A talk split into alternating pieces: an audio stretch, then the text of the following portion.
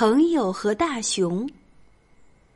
一位商人和一位农夫结伴同行，他们约好了，无论遇到什么危险，两个人都要相互帮助。他们走进树林不久，危险就来临了。一只大熊正从后面朝他们走来。商人先看见了熊，动作敏捷的他赶快爬上最近的一棵大树躲起来。等农夫发现大熊时，已经来不及逃跑了，他只好赶快躺在地上装死。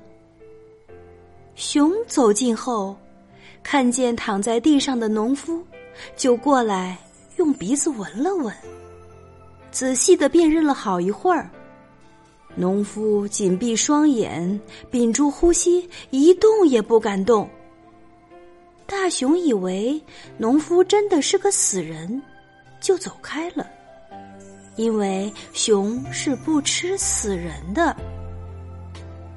等到大熊走远了，商人才从树上下来，农夫也爬了起来。